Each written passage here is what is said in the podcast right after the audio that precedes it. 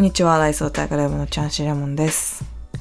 えー本日は10月15日、秋も深まってまいりましたが、皆様いかがお過ごしでしょうか？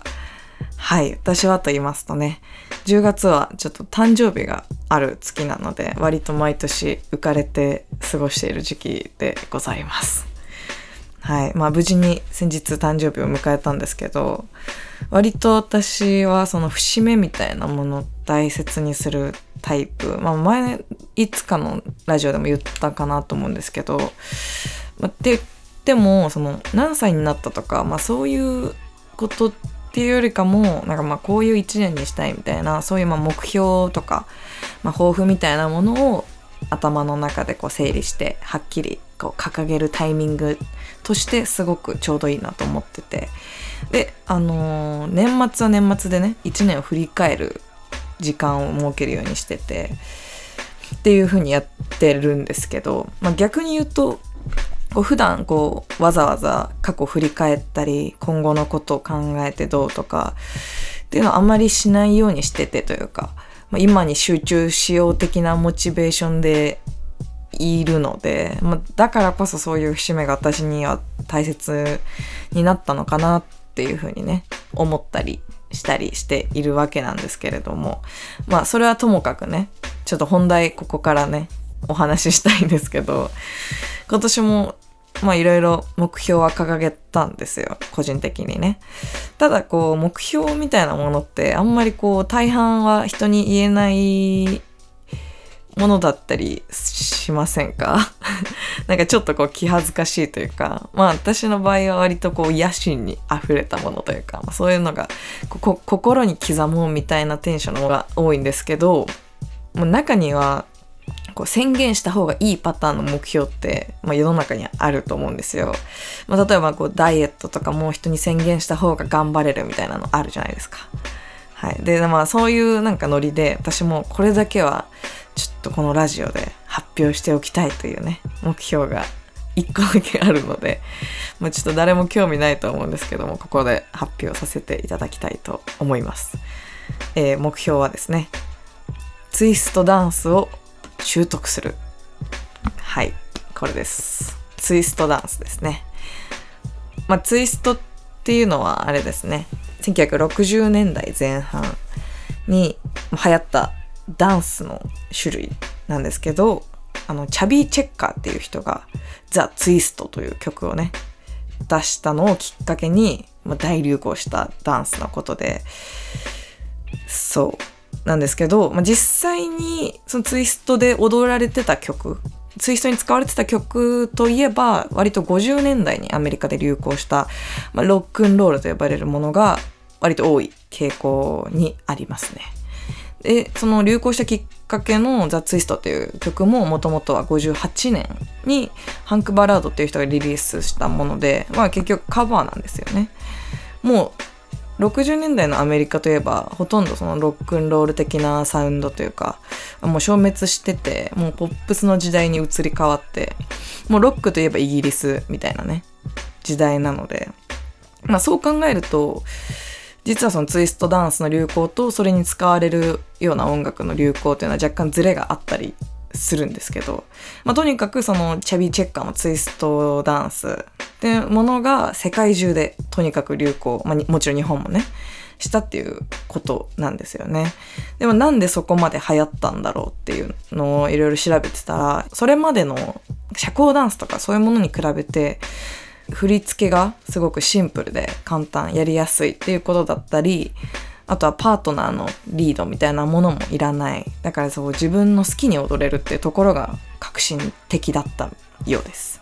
そう。でね私その普段からそのなんとなくツイストダンスみたいなエセツイストダンスみたいなものを結構やるんですよ。私の友達とか周りの人は見たことあるんじゃないかなと思うんですけど、まあ、というか私に限らずねそのライスウォーターグルーブは全員その例えばお店とかでロックンロールがかかったりするともうところ構わずツイストしがちみたいなところが あるんですけどまあそれでもう本当に何年かずっとやっててで、まあ、最近その家の中とかでもねこう踊ったりしてる中でいやちょっともうそろそろそのちゃんと手順踏んで完全に習得したくねみたいなちょそういうフェーズに入ったんですよね。そう。で私もいろいろ方法を考えようと思ってで探してたりしたんですけどまず教室みたいなのはないんですよ、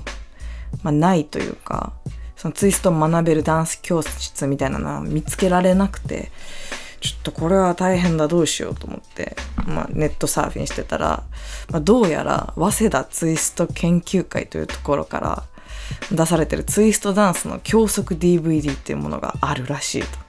そういう情報をゲットしまして。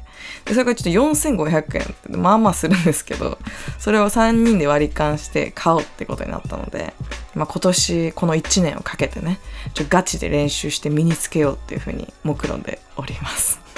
はい。まあ、最終的にはあの代々木公園でたまにあの日曜日がやってるそのツイスト大会みたいなのやってるんですけどそれに入りたいというかやりたいなと まあちょそれはまあわかんないですけど、まあ、そのぐらいまでいけるように頑張りたいなと 思います。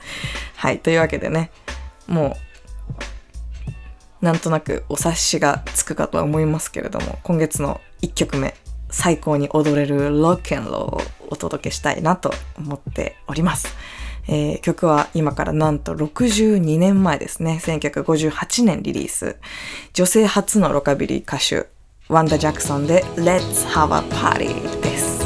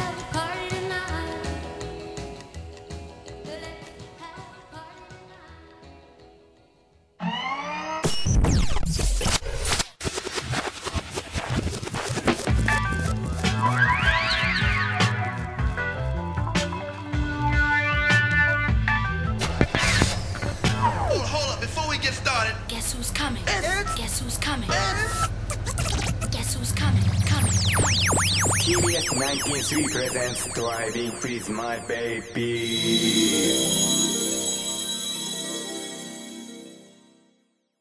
はい。ドライビングウィズマイベベベイベーにしたいっていうね、あの、嘘でしょ思ってます。マジで？ベベベイベいや、なんか、勢いで言うのはいいけどさ。ー。はい。まあ字面やばすぎる字面はやばい。字面は。ベベベイベー。ベイベーのままで読みベベベイベーでいくかな。はびっい。くりしたわ。はい。ここからナビゲーターですね。はい私 TBS93 が皆さんもエスコートさせていただきます。うんはい。この番組はですね、愛しのベイビーまたはダーリンとですね、はい夜の漫画性をドライブする際の選曲を、僭越ながら私 TBS93 がご紹介させていただく、おなじみのコーナーでございます。はよい。はい。今回ね、また枠、狭くしろ狭くしろと、なんか、やっぱね、短い方が好評なのよ。圧をかけられてるんでね。はい。早速、行きたいと思いますおね。願いいたしはます。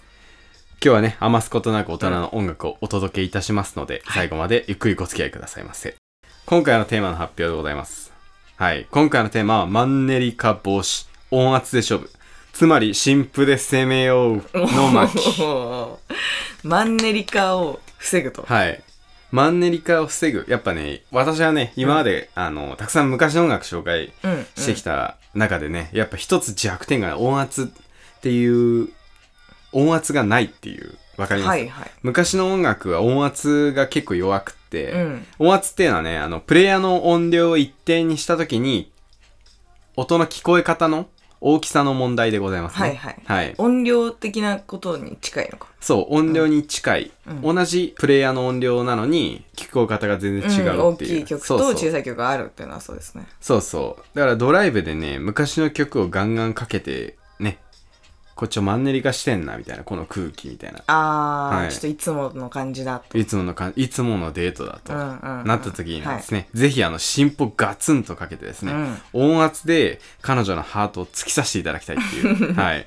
なるほど。今回の焦点でございます。ほうほうほう。これね、音響機器の技術を駆使して、音が歪まない範囲で、その音楽全体の音量をうんかさ上げすることを音圧アップっていうんですよね。はいはいはい。そういわいわゆるあの我々が使ってるコンプレッサーっていうような、うんあのー DJ とかもね。そうそうあのなんていうんですかねプラグインというか外部機械を接続することで音をお同じお弁当箱なのに、うんなんかご飯がギュッといっぱいおかずもめちゃくちゃ無理やり詰まってるよっていうなるほど。その質が、質というかなんだ？なんていうのかなこのいっぱい詰まっちゃってるから例えばスネアがとかうん。ハイハットとかシンバルの音の強弱が全部一緒になっちゃうんでベースとかドラムうんうんうん。うんも。だからなんていうの抑揚がない音楽にはなるんだけど、うんうんうん。音はでかくなるっていう純粋に。なるほど。そうそう。これね音がでかくなるっていうのはパッと聞いた時印象に残りやすくて、うん。楽曲への好感度が上がるってことはなんかあのへー。もう証明されてるようでして。そうなんだ。そうそう。だこぞってやってるんだよね。確かに映画館で大音量で見るのと、そうそうそうそそうのイヤホンで見るのと違うみたいな、あもうそうそういうことだよ全然ね。全然違うよね、うん。だからその意図的に上げて好感度を上げようっていう作戦、だからあ。いみょんとか、はいはい。あのオフィシャルヒゲダンディズムさんとかね、あの辺の第一線でやってる人たちの音量ってもう耳や やられますよね そのなんか80年代のポップスとか聞いて、うんうんその後にシャッフルであいみょんとか聞くと 爆死するっていうまあ確かにそれは本現象が。起きますよね。はいはいはいそういったところで音圧の変化感じられるんじゃないかなうんっていう。確かにねはい。はい。これね、音圧、やっぱ低いとこからバチッと高いね、最近の心配かけるとやっぱ上がるんですよね。うんうんうんそれやっぱクラブでも同様で、確かに聞こえ方全然違うって分かるからね。そうそう。音がしっかり詰まってるから、うんうんやっぱね、しっかり聞けるんだよね。うん。早速じゃあそんな感じでね、はいあの、マンネリ化した空間にね、一種を報いるような一撃をね。ご紹介させていただきたいと思いますので、はい、用意しました。まあ今回ね、新譜ということで2019年のナンバーからご紹介です。はい。今話題、ときめきレコーズの Oh No Oh Yes フューチャリング光、どうぞ。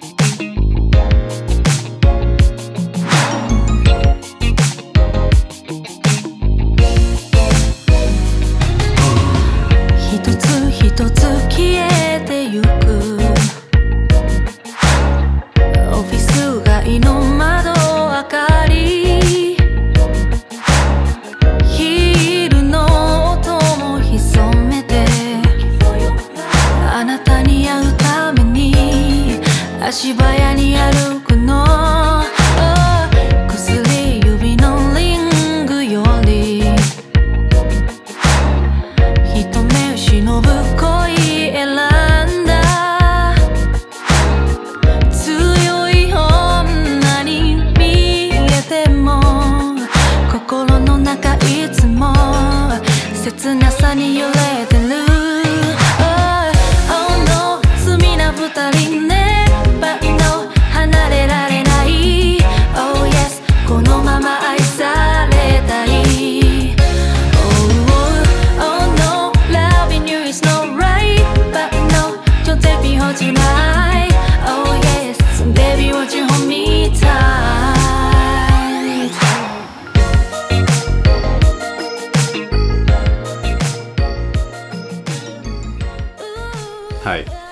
いい、かがでしたでしょうか、はい。これまずねなんで紹介したかっていうと80年代の曲から80年代カバーにね、うん。あのードライブ中につないでいただければスムーズかなと。はい。ちょっと粋だしね。そうそうそう。粋なうん。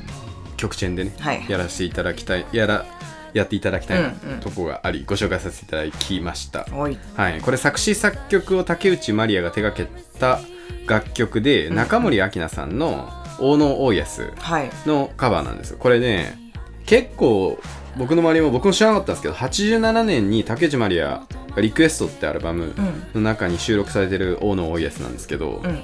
竹内まりやも自分で歌ってる。だそもそも中森明菜に提供した楽曲をあーセルフカバー。翌年にそうセルフカバーして出してるっていう。でもじゃあ秋名発信なんだそうそうそう。最近知ってね、うん。もうアキナのやつめちゃくちゃ良くて、うんうんうんでもみんな結構マリアの方が浸透してるっていうね。確かに。そうだね。マリアっぽさもすごいからね。そうだからこの桑田佳祐のあの夏を諦めてはい。と一緒ですね。健直子に。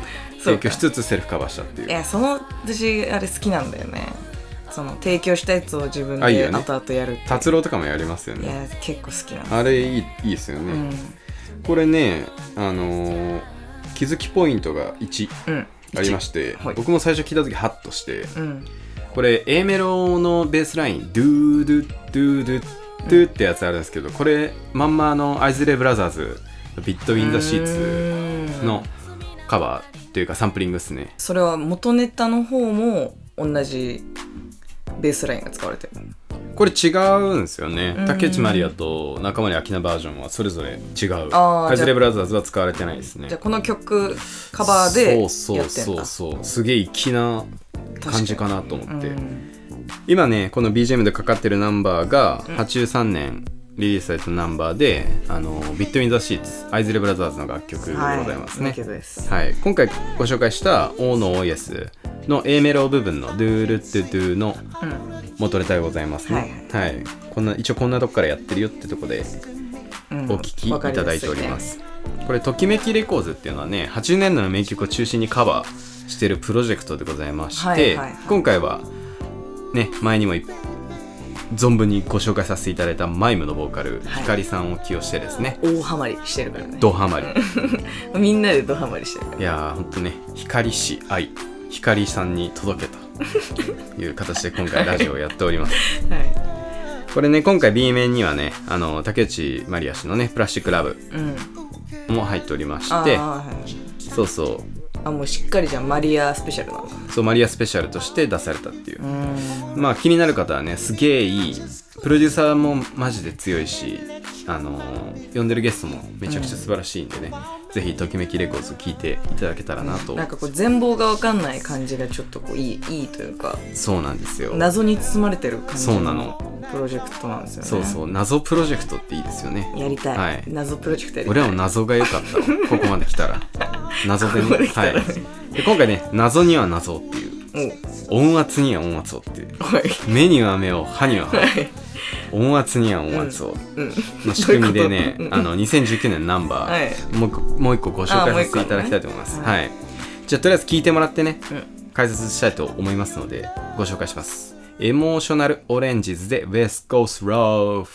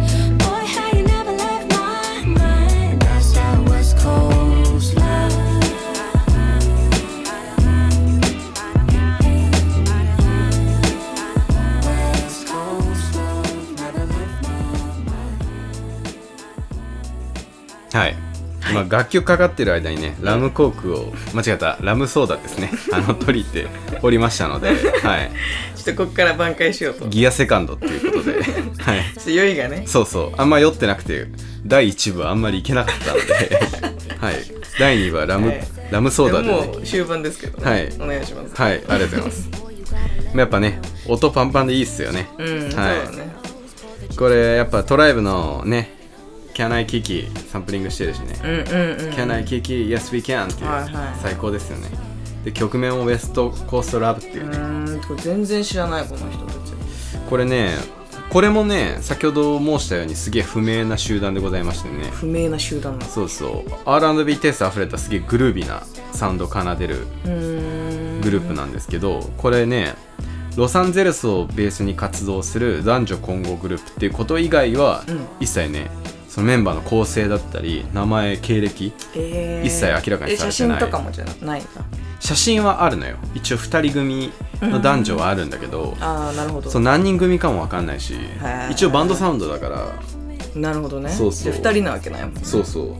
だどんな感じでやってんのかなっていう引きなので引き続きチェックしたい存在ですよね、はいはいはこれも音圧パンパンなんでいうん。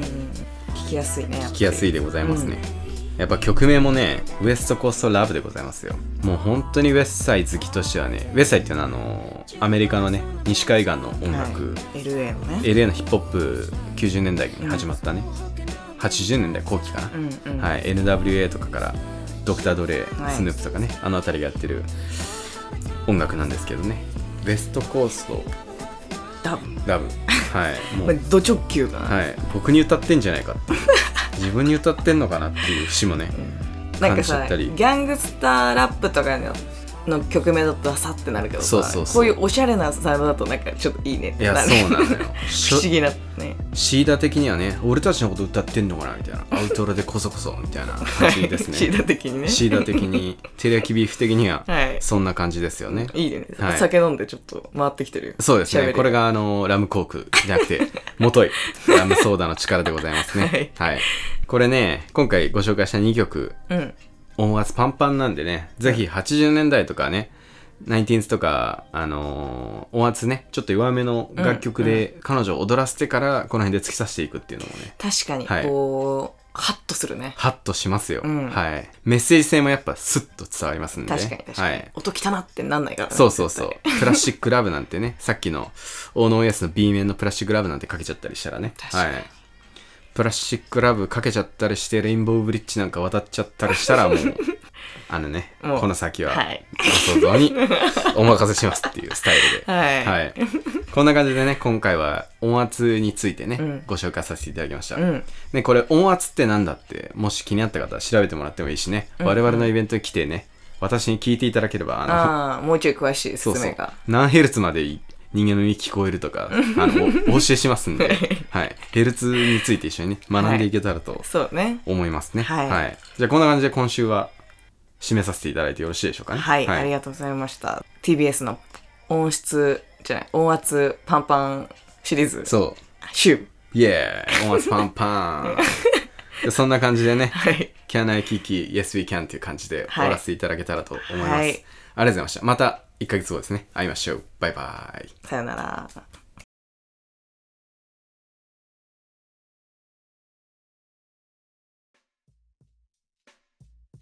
はい。ということで今回もまたちょっとねつーちゃんの枠が伸び伸びがちな感じだったのでそろそろお別れの時間かなという感じですけれども。久々にリスナーの皆様におすすめの映画を教えてもらうやつやろうかなと思っております。これねあの隔月やるとか言っといてもう完全に忘却の彼方にあったこの企画ですけれども。本当に最近ね映画全然見なくなっちゃったので、まあ、ちょっとまずいなみたいなのがあったのでやらせていただきます。はい。本当にネトフリとかもどんぐらい開いてないんだろうっていうぐらい見てないんですけど。あでもこの間なんか調布の映画館の方でインセプションの再上映をやってたのでそれは見に行きましたねあのテネットの公開を記念してクリストファー・ノーランの作品を上映するみたいな、そういう企画だったみたいで、まあ私も初めてインセプション見たんですけど、あれは面白かったなって思いましたね。そう、なんか夢が潜在意識の中にこう影響を与えるってことって割とその現実の世界でも全然あるなっていう気はするんですけど、まあ、その感覚からこのシナリオを作っちゃうんだみたいなねそういう衝撃がありましたね、まあ、ちなみにテネットはまだ見てません。はい。でですね、まあ、募集するテーマなんですけど久々なこともあるので、まあ、思い切ったテーマにしようと決めました。題して、えー人生を変えた忘れられないあの映画忘れられないあの映画ですはいこれにします、まあ人生が変わったとか言うとね割とヒューマンドラマ的なねものが多くなる気がするんですけど、まあそういうのでもいいんですけど、どっちかというと、この感情に初めて出会った、みたいな。こんな映画あるんだ、みたいなね。そういう衝撃を受けたもの的なものがあれば、ぜひ教えてほしいなと思ってます。まあ前回と同様ね、まあもらったお便りの中からいくつか実際に見て、まあ、最終的にお一人選出して、ま、何かしらプレゼントしようかなと思ってるので、ふるってご応募ください。まあちょっと第1回の、あのー当選者の方へのプレゼントまだ 滞っちゃってるんですけど、まあそれは置いといてね。はい。っていう感じなので、ぜひ皆さん、私にいい映画を教えてください。はい。できれば10月中にメッセージいただければ、余裕を持って見れるかなと思うので、まあ、またツイッターの方でもアナウンスするので、そちらも合わせてチェックをお願いします。はい。っていう感じですかね。ちょっと、この間その誕生日でもらったウイスキーをね、今日飲んでるんですけど、ちょっと、ん少し飲みすぎた感が、まあ、ありますので、この辺で終わりにしようと思います。はい、それでは今月もお付き合いいただいてありがとうございました。お相手はチャンシレモンでした。さよなら。